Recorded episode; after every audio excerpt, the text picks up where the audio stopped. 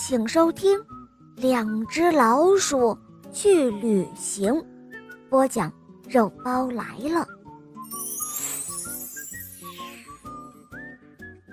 小老鼠卡崩和小老鼠卡拉是一对没有见过面的好朋友，他们是通过漂流瓶认识的。有一天，生活在小河上游的老鼠卡蹦找来一张纸，在上面写下了这样一句话：“嘿，我是老鼠卡崩，生活在花园村二号。我们这里一年四季都盛开着鲜艳的花朵，可以和我交个朋友吗？收到这封信的朋友，请回信。”然后呢，小老鼠卡崩。就将写好的信装入了一只透明的瓶子里，放到小河里顺流而下。在下游钓鱼的小老鼠卡拉正好发现了这个瓶子，他捞起了这只瓶子，打开后发现了这封信。于是，小老鼠卡拉给卡崩回了一封信：“嗨，你好。”我是老鼠卡拉，生活在森林村三号。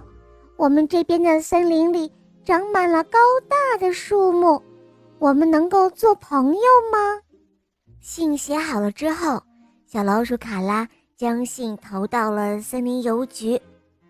猴子邮递员将信送到了小老鼠卡崩的手里。小老鼠卡崩和卡拉就这样成为了好朋友。他们一直用书信交流着。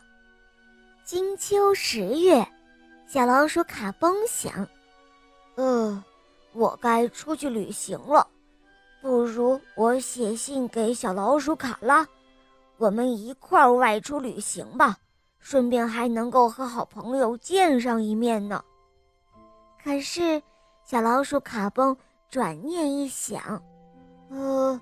万一自己想去的地方，老鼠卡拉不喜欢呢？那还是自己去旅行吧。等回来之后再写信给卡拉，分享自己的旅行见闻。就在这个时候，小老鼠卡拉也想约上小老鼠卡崩一起外出旅行呢，可是又担心卡崩和自己的旅行路线不一样，只好。也是自己去旅行了。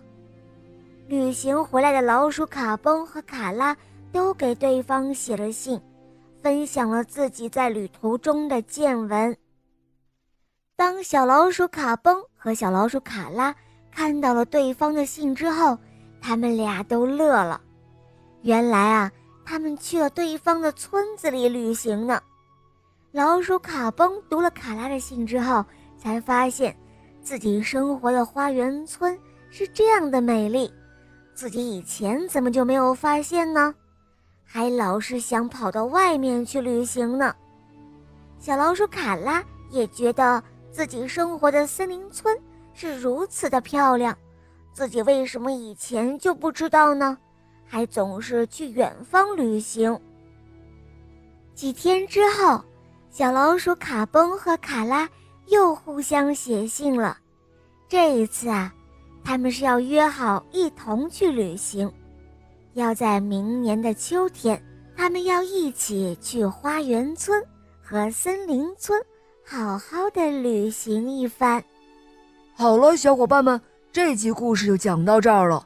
我是你们的好朋友雷霆，凡是听过小肉包童话《恶魔岛狮王复仇记》的小伙伴都认识我哟。赶快来跟我们一起听故事，让我带你畅游美丽的恶魔岛吧。